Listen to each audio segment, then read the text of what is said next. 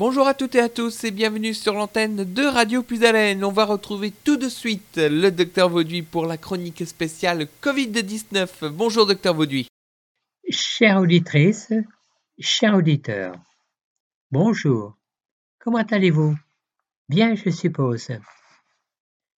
Nous sommes à la deuxième phase du déconfinement. Presque tous les indicateurs de régression de la COVID-19 ont été enregistrés. Moins de patients aux urgences et aux hôpitaux pour suspicion de la maladie, baisse des hospitalisations, baisse du nombre d'admissions en réanimation, diminution du nombre de décès, réduction du pourcentage des personnes infectées. C'est comme cela que nous sommes arrivés à la deuxième phase du déconfinement. Ceci, bien sûr, grâce aux efforts de chacun de nous tous d'avoir appliqué les consignes des gestes barrières, d'avoir respecté la distanciation physique, d'éviter les grands rassemblements, de limiter nos déplacements.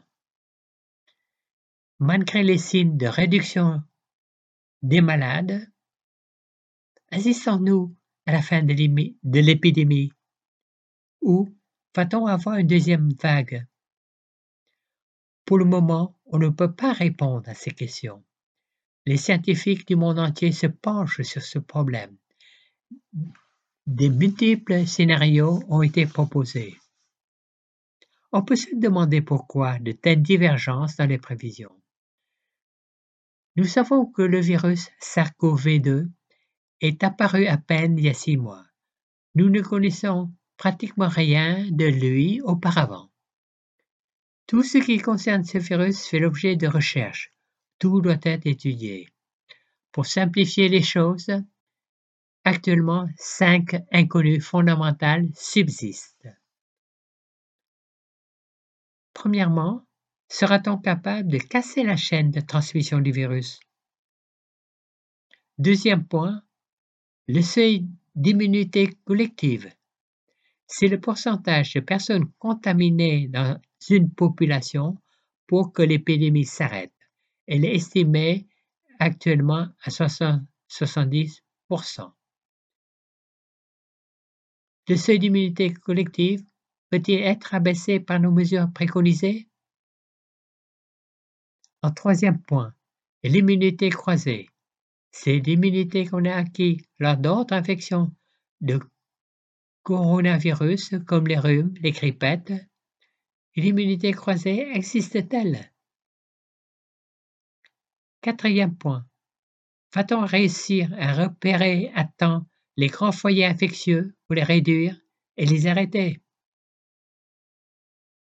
Et en dernier point, le virus est-il saisonnier? Beaucoup de questions donc, sans réponse précise. Pour résumer les choses, sans rentrer dans le détail, quatre scénarios sont actuellement proposés. La première, la COVID-19 est saisonnière. Pour nous, un pays de la zone tempérée du globe, et en se référant à d'autres atteintes de coronavirus, l'épidémie va s'arrêter et reprendre l'automne prochain. Toutefois, ce n'est pas si simple que ça, car qu'en est-il des pays de l'hémisphère sud? Qu'en est-il des pays équatoriaux? S'il n'y a pas de fermeture de frontières, le virus va circuler. Le deuxième scénario est celui des pics et des creux. La première vague que, nous connaissons depuis le début de l'automne 2019 sera suivie de plusieurs vagues revenant régulièrement à partir de cet été, c'est-à-dire juillet 2020, et de manière constante pendant une ou deux années, jusqu'en 2022 donc. L'intensité de la maladie va dépendre si les mesures adoptées, gestes barrières, distanciation physique sont bien respectées, et dépend aussi de l'identification des clusters et de leur éradication. Ce scénario est appelé stop and go, c'est-à-dire reconfinement lors des vagues de la maladie et déconfinement à sa décroissance. Le scénario numéro 3.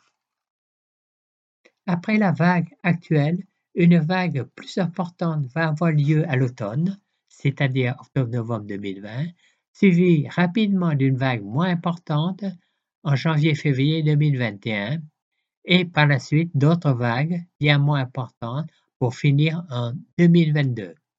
Ce scénario reprend l'évolution de la pandémie de 1918-1919. Nous arrivons au dernier scénario, c'est celui de l'extinction lente. La vague actuelle ne sera pas suivie de périodes très marquées, mais persiste en tonne de fond jusqu'en 2022.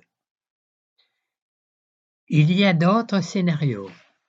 Cependant, tous sont d'accord pour dire que le Covid-19 sera présent encore pour plusieurs mois certainement, et ceci jusqu'en 2022.